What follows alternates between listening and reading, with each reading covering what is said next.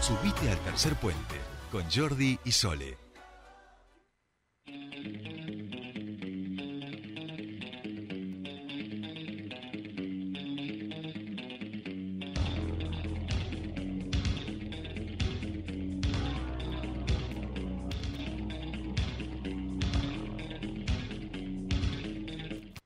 Bien, ya estamos aquí, última de nuestras columnas en el día de hoy, el señor Pascual Cariquio, que ya nos está escuchando desde Buenos Aires. Pascual, querido, muy buenos días, ¿cómo estás? Bienvenido a tu espacio. Muy buenos días, ¿cómo andan por ahí? Bien, bien, todo muy bien. Aquí haciendo la previa del Mundial, este, charlando con la gente de Chosmalal de la Defensoría del Público y dijimos, para, para, para, que nosotros podemos hablar con Pascual también, que está ahí un poco metidito en el ajo. Eh, diez años cumple la Defensoría del Público, Pascu.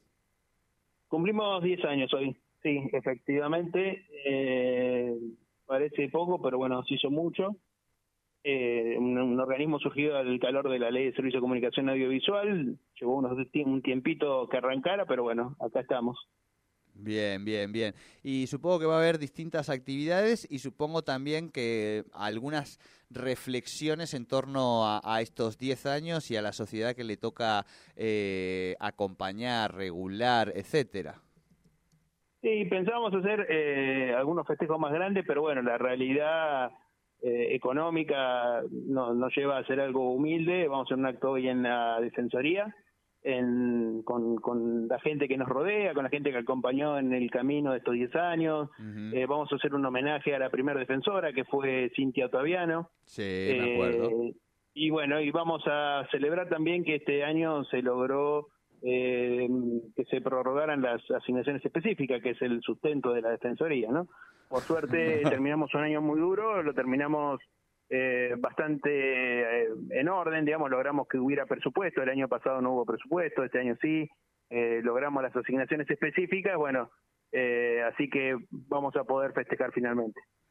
Bien, bien. Y recién, Pascual, hacíamos una reflexión, digo, que tiene que ver con, con los medios, no, no principalmente con el rol de la Defensoría, sino con, con las dinámicas políticas, en torno a, a cómo muchos comunicadores, este, que en muchos casos han tenido una comunicación poco democrática, poco este, comprometida con los derechos de, de las personas, han usado ese tipo de medios como plataformas políticas para lanzarse a ser candidatos este, y hoy logran representar porciones de, la sociedad. Y entonces, claro, ahí decimos, claro, eh, esto es más complejo de lo que parece que eh, la gente, digo, finalmente le gusta que la gente diga barbaridades en, en, los medios, prefiere tener ese tipo de comunicación. Por supuesto que es una reflexión que es mucho más amplia que, que en términos comunicativos, pero sí es algo que está ocurriendo, ¿no?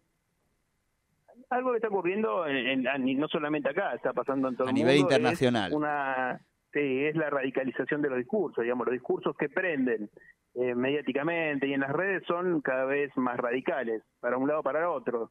Eh, depende de los países, cambia la característica, cambia la cara, cambia el, el origen, en algunos casos son periodistas, en otros deportistas, etcétera pero la radicalización eh, frente, sobre todo frente al desprestigio de la política, me parece, ¿no? Uh -huh, eh, uh -huh. Ahora estamos a 40 años de la democracia y tenemos que escuchar a algunos dirigentes políticos decir que con la democracia no hemos logrado nada. Eh, y entonces ese tipo de discursos tiene, eh, tiene repercusión y bueno, creo que hay que de alguna manera poder debatir con esas ideas y poder eh, pensar eh, consensos, poder pensar eh, políticas públicas en, eh, comunes que no que no tengan que ver con esto, ¿no? Con esto de que haya que destruir todo lo que se hizo, sino al revés, construir y pensar eh, políticas a futuro que, que incluyan a toda la sociedad. Sí. Qué enorme desafío, Pascual. Eh, ¿Cómo? Qué enorme desafío, digo, ah, ¿no? El de, el de, construir esas políticas y el de renovar las utopías eh, que permitan también eh, recorrer ese camino para construir esas políticas. Sí, y renovar la confianza de la, me parece, de todos quienes nos están escuchando, en que la política es la herramienta de cambio, la herramienta que va a permitir mejorar la vida de cada uno de nosotros. Creo que hay que, hay que recuperar esa idea y después hay que tener políticas públicas concretas que lo hagan, digamos, ¿no? Nosotros, en el caso, por ejemplo, de Neuquén, eh, ahora vos hablaste con Chosmalar porque hay unos compañeros que están haciendo capacitaciones eh, en una radio comunitaria de la zona, que está a 60 kilómetros ahí de Chosmalal. Eh, y bueno, eso tiene que ser una política constante, ¿no? El trabajo en el territorio, eh, el federalismo, eh, bueno, el poder ir dando herramientas a, a la población y no solamente discursos, ¿no? Tal cual, tal cual, tal cual, es así, es así. Bueno, Pascual, eh, traslada nuestra saludo y felicitaciones a todo el equipo de la Defensoría, desde el señor que, abre la puertita en la entrada ahí en, el encargado, hasta por supuesto la defensora Miriam Lewin. Y aquí estamos y seguiremos en este barco, eh, aunque a veces parezca que podemos naufragar o se nos llena un poquito de agua, de una comunicación con perspectiva de derechos. Así es, y bueno, y esperemos que el año que viene eh, volver a Neuquén y poder eh, eh, trabajar ahí en conjunto con, los neuquinos y las neuquinas.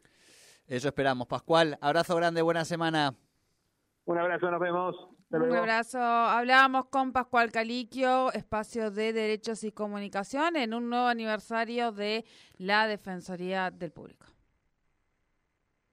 Bien, y vamos, pensé que me, que me iba a No, es que ya estamos con el cierre, ¿viste? Está bien, no, no, pero siempre me hace que sea prolija, prolija y que haga corte y después vaya y, y demás. ¿Me voy a hacer el corte? ¿Sí?